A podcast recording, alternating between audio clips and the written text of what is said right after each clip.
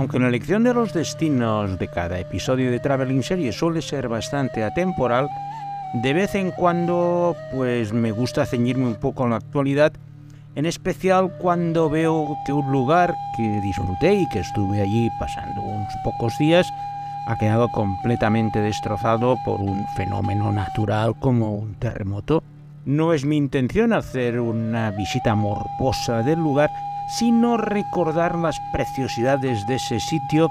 para que en cuanto se recuperen podáis volver a visitarlo y sobre todo pues ayudarles porque la mejor forma de ayudar en estos lugares es ir a visitarlo, pero no para ver las ruinas, sino para ver los preciosos monumentos que aún quedan en pie. Esa es la intención de este episodio de hoy que va dedicado a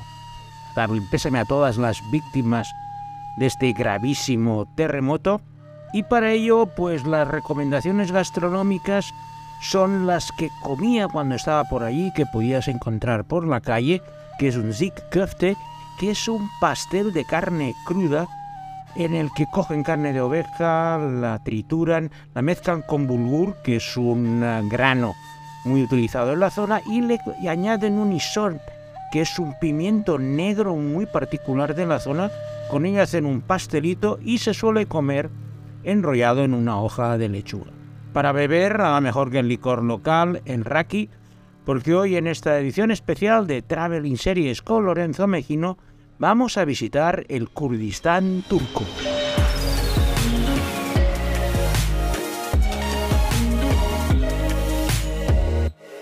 Al plantear el programa no tenía nada claro el nombre que debía ponerle, puesto que he estado dudando hasta el final con el nombre geográfico de sudeste de Turquía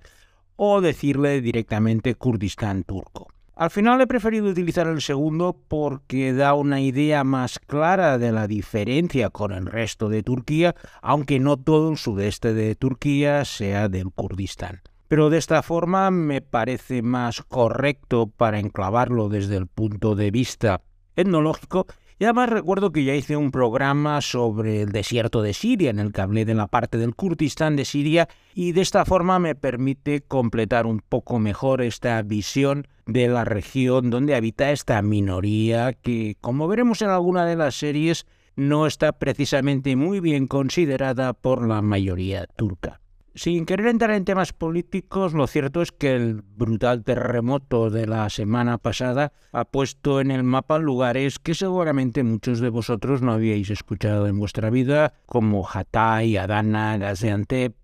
o la capital del Kurdistán turco, Diyarbakir. Mi intención va a ser un poco explicaros lo que era antes, porque he estado documentándome y muchos de los mejores monumentos, algunos ya no existen, como os iré explicando a continuación.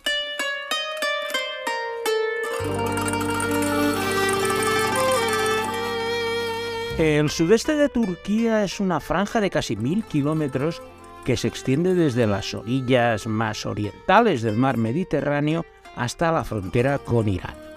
Esa larga franja tiene fronteras con Siria, Irak e Irán. Y a medida que nos vamos acercando al este, la población kurda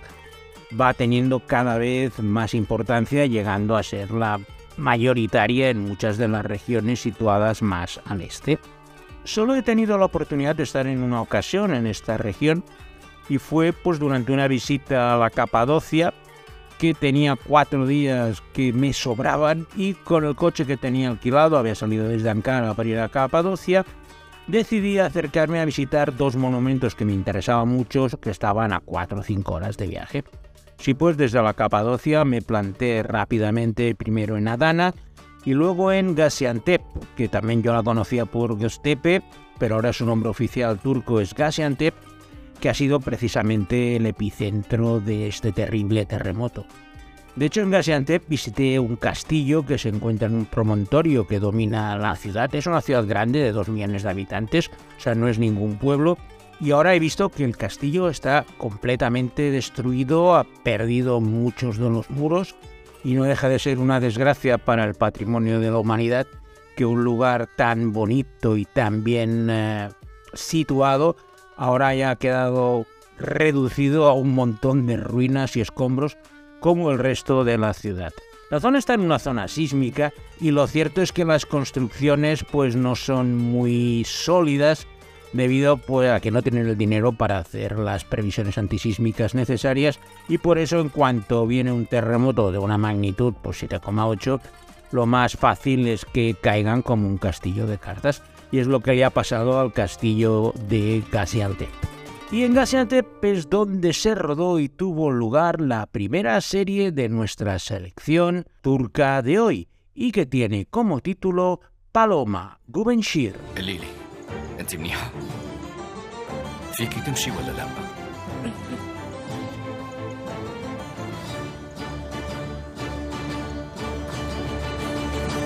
Güvercin es un drama de estos turcos que tanto están arrasando, aunque en esta ocasión es corto, solo tiene 16 episodios, eso sí, de dos horas cada uno. Y es la historia de dos familias que están unidas por una desgracia que aunque no lo deseen los tiene conectados pero también alejados al mismo tiempo. Todo empezó hace 15 años con la muerte de un padre de familia en un accidente del que aparentemente el responsable fue el padre de la otra familia. De esta forma, las heridas siguen abiertas tras 15 años y sigue habiendo pues, grandes resentimientos entre las dos familias. El primogénito del muerto y su viuda son los que no pueden olvidar eh, el papel de la otra familia, pero como suele ocurrir en estos casos, suelen haber enamoramientos entre los hijos de uno y las hijas del otro y viceversa, y eso provoca pues todo tipo de problemas y tensiones entre las dos familias con el misterio de saber si el amor vencerá a las heridas o por el contrario las venganzas tendrán lugar. La serie se rodó en Gaziantep, la protagonista es una chica que nació allí, se fue a estudiar a Estambul y luego volvió a esta ciudad para estar cerca de sus familiares. La serie se rodó en Gaziantep y al revisarla para poder hablar sobre ella en el podcast, los tres que incluso me he emocionado cuando he visto el castillo completamente intacto. Es un castillo del siglo XII, de la época otomana. Y ver Gubensir me ha servido pues bastante para poner en contexto todo lo que ha sucedido ahora, viendo el antes y el después.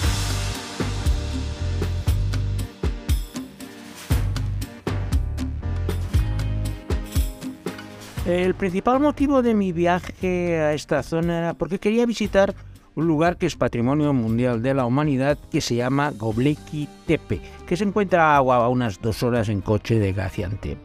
Göbekli Tepe es un lugar de grandísima importancia para la humanidad, puesto que es el templo más antiguo del que se tiene constancia. Los megalitos que han encontrado en las excavaciones tienen casi 11.000 años de edad, 6.000 más viejos que Stonehenge y cuando estuve me sorprendió la enorme extensión. El origen es desconocido, no se sabe qué religión era, tampoco han encontrado ni herramientas, ni cerámica, ni otros materiales más allá pues, de unos muros que se mantienen en un estado muy correcto y de hecho fueron descubiertas las ruinas a finales de los 80, no llevan mucho tiempo y están muy protegidas por una cúpula para evitar las inclemencias del tiempo. Han hecho una pasarela exterior desde la cual pues vas paseando y puedes estar viendo estas ruinas y hacer rodar la imaginación, porque lo cierto es que no se sabe de dónde viene, pero eso sí hace 11.000 años que están presentes y si vais por la zona es la cosa que tenéis que visitar tanto sí como sí, porque eso de ver el monumento más antiguo de la humanidad no es algo que se pueda ver todos los días. No muy lejos de Gobekli Tepe tenemos otro fantástico monumento que también es patrimonio mundial de la UNESCO y que conforman las dos atracciones mayores de esta zona del Kurdistán turco, y es el monte Nimrut. El monte Nimrut es una montaña que está plagada de estatuas de 7, 8, 9 metros de altura que son los vestigios de un pequeño reino, el reino de Comagene, que surgió tras la caída del imperio de Alejandro Magno. No duró mucho este reino, pero tuvieron tiempo para esculpir todas estas estatuas que están en esta montaña. Es un paisaje, digamos, como parecido a los Moais de Pascua, para que os hagáis una idea mental de cómo destacan en la lejanía, a medida que te vas acercando a la montaña. Los dos monumentos, por lo que he podido ver, han quedado en pie, tanto Göbekli Tepe como las estatuas de Nimrud han sobrevivido al terremoto, por lo que podéis ir a visitarlas. Y las nombro porque los dos monumentos salen en nuestra segunda selección turca del día de hoy, una serie que la podéis ver en Netflix y que se llama The Gift, Atilli. Hepsinin bir anlamı var, bir anlamı olmalı. Bana deli muamelesi yapma. Eğer bu işin peşini bırakmazsan... Biz daha çok ceset gömeriz. Her sır açığa çıkmak için çağrısını bekler. Atille es una joven aspirante a pintora prometida y a punto de casarse con el heredero de una adinerada familia de Estambul, pero que empieza a tener visiones relacionadas con un símbolo que dibuja de forma inconsciente desde su más tierna infancia. Su vida cambia cuando descubre de forma accidental que ese símbolo ha aparecido en unas excavaciones arqueológicas de las ruinas de Göbekli Tepe, al este del país, las más antiguas conocidas de cualquier civilización en la Tierra. Esa conexión inexplicable va a cambiar completamente su vida y con la ayuda del jefe de arqueología de la excavación va a intentar desentrañar el secreto que se esconde tras esa simbología, con graves consecuencias tanto para su vida personal como profesional. Atille es un producto muy profesional y creado para potenciar las maravillas naturales de este Kurdistán turco como Göbekli Tepe o también la montaña de Nemrut, que es otro de los lugares que visita nuestra heroína en su búsqueda de conocer la verdad tras ese símbolo que le ha marcado su vida y de los que os he hablado en el prólogo de esta serie. Tengo que reconocer la habilidad de integrar esas historias para llamar la atención sobre estos monumentos tan impresionantes, pero que se encuentran bastante lejos de los grandes centros urbanos en pleno Kurdistán turco y muy cerca de la frontera siria. De todas formas, la serie evita cualquier conflicto, no como otra que veremos más adelante, al primar la occidentalización y el tono apolítico en todos los aspectos de la misma. La protagonista es Beren Saat, eh, probablemente la gran estrella de la televisión turca, tras haber protagonizado su primer gran éxito, Fatma Gul, y que aquí pues está luciendo de maravilla como esta heroína metida arqueóloga, pero que básicamente se pasa mucho rato paseando por las ruinas de Göbekli Tepe y posteriormente por las montañas de Nimrud. Atille, que aquí se ha estrenado como The Gift Netflix, la tenéis disponible las tres temporadas que ha durado y es una magnífica oportunidad para conocer estos monumentos de los que a lo mejor no habíais oído hablar.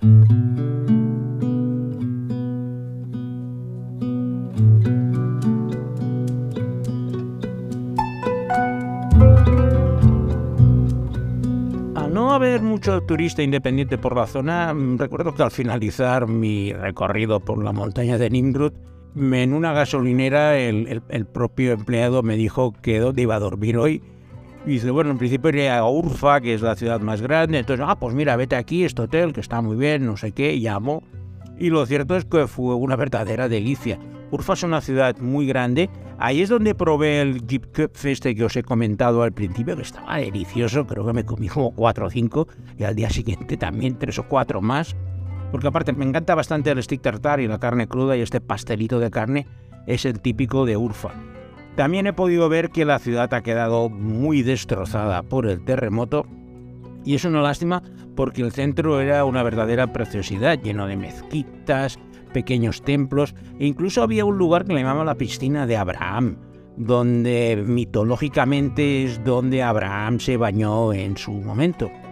Pero pasear por las callejuelas de Urfa pues fue otro de los pequeños placeres que me encanta recordar ahora. Al día siguiente me dirigí a otro de los destinos que quería conocer, que es la ciudad de Mardin, otra preciosa ciudad que me interesaba visitar porque en la cercanía estaban unas cuevas, las cuevas de Basda, que son una de las más grandes que he estado era una antigua pedrera que fueron excavando y al final, pues por la erosión se llenaron de agua y al final se fueron creando estas cuevas. La principal es de casi 10 metros de altura, es enorme, se puede visitar. Hay como dos niveles de cuevas y puedes bajar a una, puedes bajar a la otra. Y es un testimonio de todas las piedras que sacaron para construir una ciudad que ya no existe, Harran, y las paredes están llenas de inscripciones que según me explicaron describían las fechas y los destinos de las diferentes piedras que iban cortando geométricamente, eso sí que me sorprendió que está todo escalonado una vez estás dentro, y era un lugar eh, muy interesante. Desde allí me dirigí a Mardin, que fue mi centro de operaciones ese día, y Mardin es una ciudad curiosa porque está dividida en dos partes, la vieja, que está encima de una montaña, y la nueva, que está en el la ciudadela está prohibida la entrada porque es de uso militar. Mardin está muy cerca de la frontera con Siria y es uno de los principales lugares donde pues la coexistencia entre kurdos y turcos crea muchísimas tensiones. Me sorprendió la cantidad de mezquitas que había en Mardin y que aparecen en la tercera serie de nuestra selección del Kurdistán turco de hoy. Otra serie que tenéis disponible en España y que tiene como título Casis.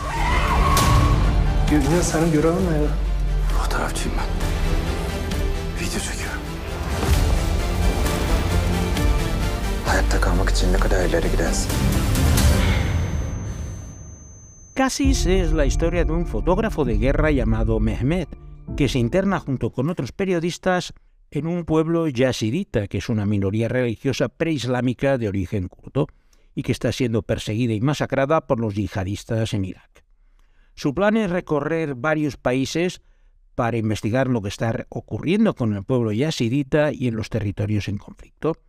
Sin embargo, en su primera parada en la frontera turco-siria, los reporteros son capturados por una organización terrorista.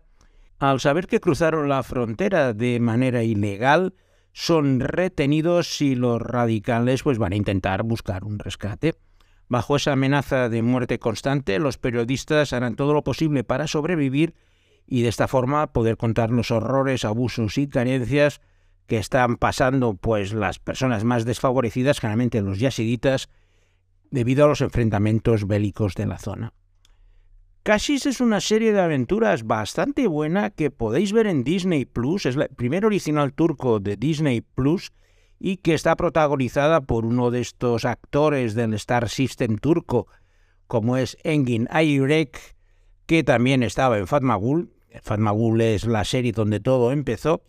y ya habéis podido ver que sus actores siguen capitalizando su fama en dos de las propuestas que os estoy presentando hoy. Mi intención inicial era volver de Mardin hacia Ankara, donde tenía tres días para devolver el coche,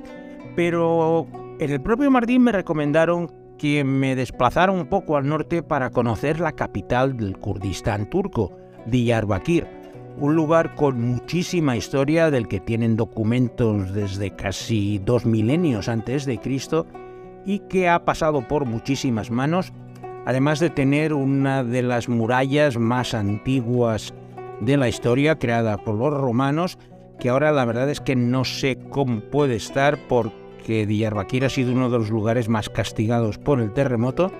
y recuerdo que pasear por la ciudad antigua era una maravilla, lleno de mezquitas, veías que el tono kurdo es bastante diferente al turco, no tanto por el lenguaje, que tal, verdad se notaba la diferencia, pero el estilo de vida y la forma de hacer las cosas no tenían mucho que ver. Diyarbakir es el centro del Kurdistán turco y donde la cultura de esta minoría alcanza su máxima expresión. Y también fue el lugar que salió en la última serie de nuestra selección del Kurdistán turca de hoy, una serie bastante política y que tiene como nombre el Valle de los Lobos, Valley of Wolves. I won't use them. Otherwise,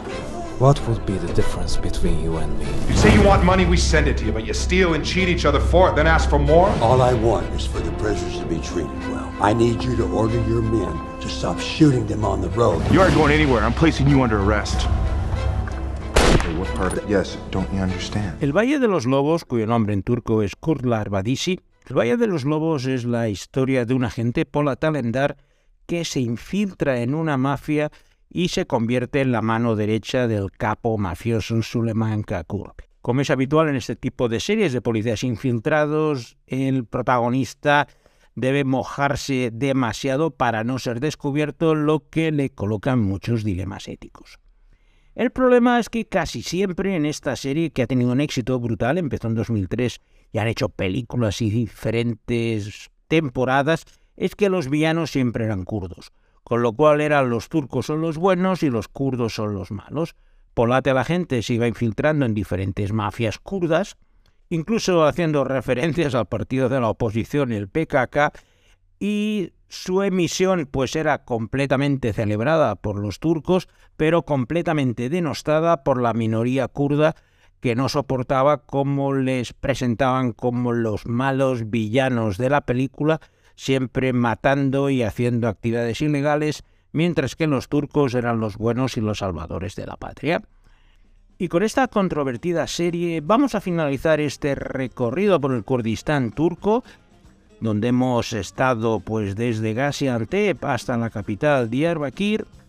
esperando que mi excelente productor Alberto Gaya no haya tenido problemas en encontrar los cortes ilustrativos de las series, y en esta ocasión me despido deseando una pronta recuperación económica y social a esta región que ha sido arrasada por el terremoto y os emplazo a una nueva edición de Traveling Series con Lorenzo Mejino la próxima semana.